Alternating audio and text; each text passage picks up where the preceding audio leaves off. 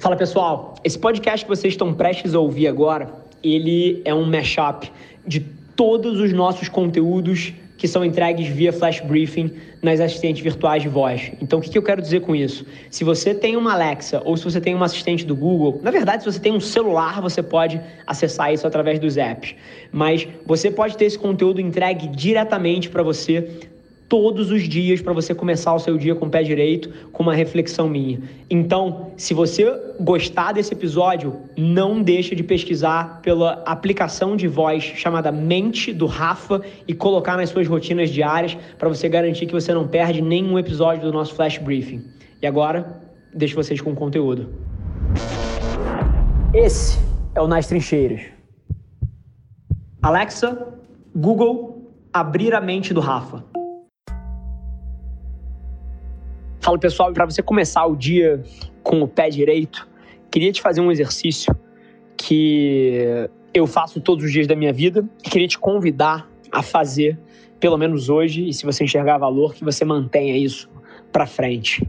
Que é todos os dias quando eu acordo, eu antecipo três grandes coisas que eu quero fazer e quero conquistar na minha vida no próximo ano. Então sempre trago isso à minha mente. Então, pô, sejam objetivos de negócio, sejam objetivos pessoais, projeto que seja. Mas eu sempre trago isso para minha cabeça, porque o que isso faz isso dá uma missão para o meu dia. Isso cria propósito nas dezenas de coisas que eu vou executar ali dentro e que por várias vezes não são gostosas e que não são prazerosas naquele micro momento, mas fazem parte de uma construção. E é sua responsabilidade se lembrar o que é que você está construindo. 99% das pessoas perde essa perspectiva e se ilude no mar do dia a dia que por várias vezes não é exatamente perfeito. Mas se você tira o tempo todos os dias para se lembrar o porquê que você está fazendo aquelas coisas, você consegue criar sentido e os seus dias fluem de uma maneira muito melhor do que a média. E acho que essa é a provocação. Acabei de fazer o meu aqui. O que, que te impede de fazer o teu? Gerenciar uma equipe tão multidisciplinar, onde você tem pessoas, pô, com opções de vida diferentes, ambições de vida diferentes, escolhas de vida diferentes, e você precisa ter um ecossistema onde aqui dentro elas trabalham por um propósito único. Então, basicamente, a minha visão desse tema é investir tempo para encontrar as melhores pessoas, não só na hora de atração, mas também aqui dentro conseguir separar o joio do trigo, basicamente entendendo quem de fato é, respeita os valores que a gente acredita. A gente aqui na agência tem sete valores. Respeita os valores que a gente defende, defende os valores internamente e esse tipo de coisa ele é observado no dia a dia, assim, não tem mistério. Se você lidera uma empresa e você não consegue olhar para sua equipe e falar: esse cara aqui é um representante perfeito da minha cultura, essa pessoa aqui não tanto, é porque nem você sabe qual é a cultura que você quer construir.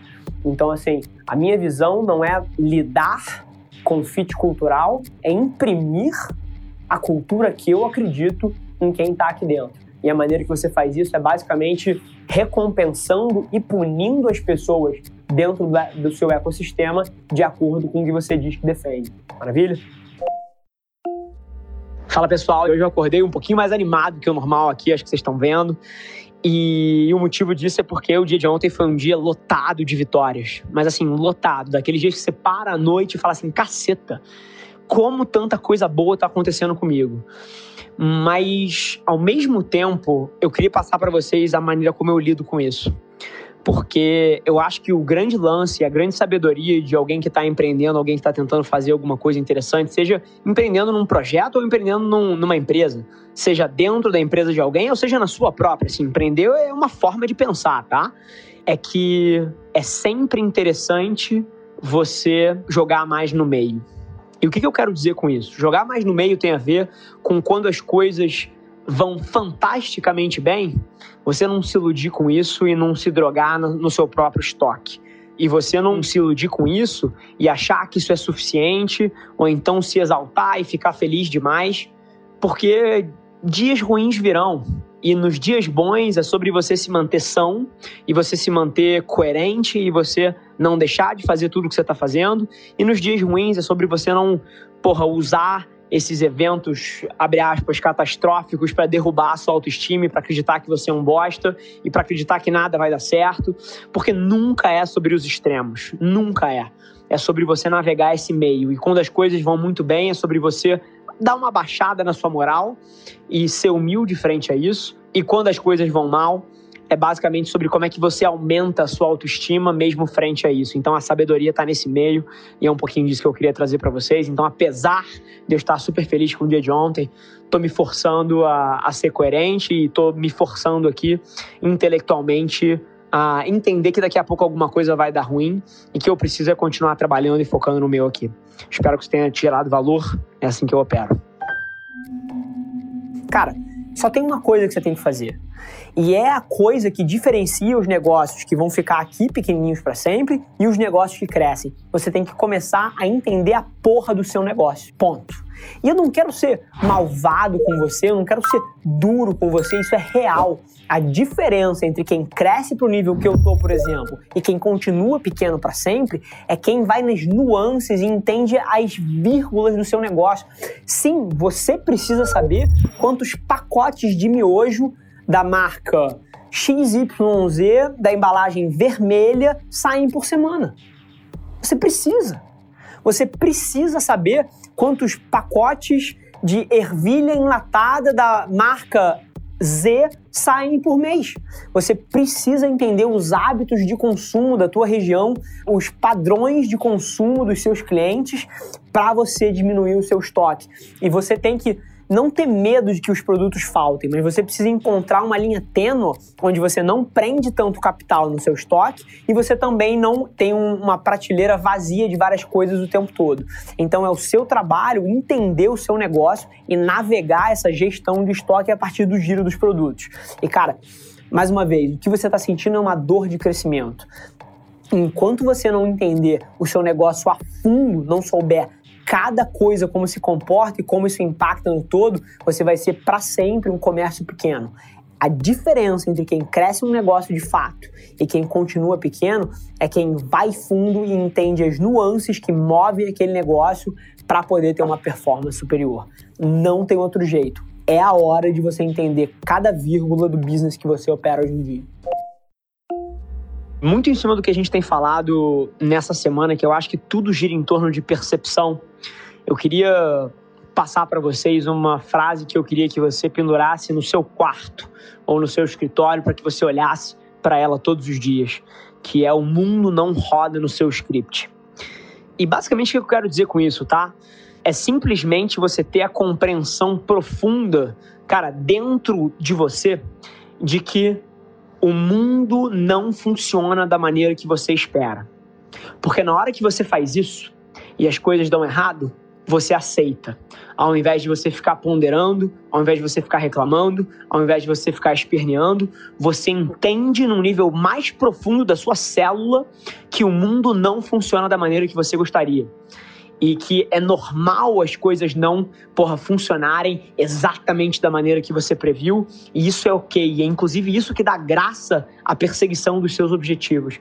Porque você imagina o quão sem graça seria se tudo desse certo, se todo mundo fizesse, não teria valor na maior parte das coisas que a gente gosta de perseguir. Então a provocação que eu te faço aqui é para você internalizar que o mundo não funciona da forma que você gostaria. Então, por isso, você deveria já esperar na largada que as coisas não vão funcionar. E é interessante, tá? Porque o quanto isso conecta com outras coisas, como por exemplo, você não tentar prevenir erros o tempo inteiro e não ficar com medo de errar, e sim você ajustar frente às coisas. Isso conecta com a cabeça ágil de não tentar prever todos os cenários, mas sim reagir às coisas que acontecem. Isso conecta com tudo. E no fim do dia faz toda a diferença, faz para mim no meu dia a dia, todo dia que eu acordo, eu levantar da cama sabendo que várias coisas não vão funcionar como eu gostaria, porque na hora que elas acontecem, eu estou preparado e eu lido com elas mil vezes melhor do que alguém que levanta da cama com a errônea percepção que o mundo vai te servir exatamente da maneira que você gostaria. E isso faz toda a diferença. Vamos nessa. A grande diferença dentro do celular é porque a maneira de fazer comunicação ao longo dos últimos 100 anos foi interrompendo o usuário. Então, basicamente, a, as marcas elas queriam anunciar uma geladeira, ela ia lá, ela te interrompia, cara, compre a minha geladeira, compre o meu fogão, compre a minha cerveja. Só que dentro das redes sociais, a partir do celular, da internet e da difusão das redes sociais, isso mudou muito. Porque hoje em dia, quando alguém quer te vender alguma coisa, ela está competindo com uma outra peça de conteúdo que não necessariamente está querendo te vender e está querendo te gerar valor, como uma live como essa. Eu sou um competidor da Ambev, porque em vez de estar tá assistindo o comercial da Ambev na novela das oito agora, você está assistindo essa live. Então, é muito curioso, porque o que o celular e as redes sociais fizeram, elas aumentaram a competição por atenção das pessoas. E nesse processo, só tem uma forma de você conquistar a atenção dos seres humanos, que é produzindo conteúdo. E não é produzindo conteúdo querendo vender aquilo que você faz, mas produzir conteúdo que gere valor para os outros, como uma porta de entrada para um relacionamento. E o que é conteúdo? Conteúdo nada mais é do que fotos, vídeos, textos e áudio.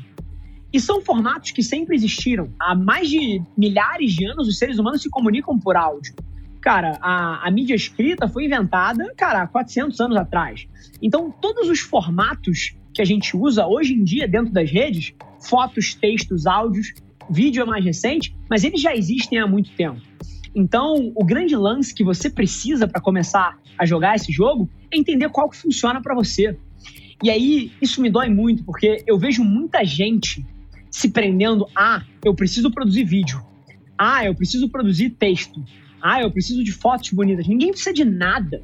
Ninguém precisa de nada. Você precisa fazer aquilo que te dá tesão de fazer. Você precisa fazer aquilo que te dá vontade de fazer. Esse foi mais um episódio da nossa experiência em áudio. E como eu já falei, eu adoraria saber que você está gostando do que a gente está compartilhando por aqui. Então não esquece, se você está tirando valor desse conteúdo, ia significar o um mundo para mim, que você tirasse um print da sua tela, postasse no Stories me marcando e aproveita para ir na sua plataforma favorita também e deixar um rating de cinco estrelas e um comentário lá, ajudando a gente a construir essa comunidade tão vibrante que move o Brasil para frente através do empreendedorismo e que fala desse Brasil que dá certo. É um prazer ter vocês comigo e a gente se vê no próximo episódio do podcast.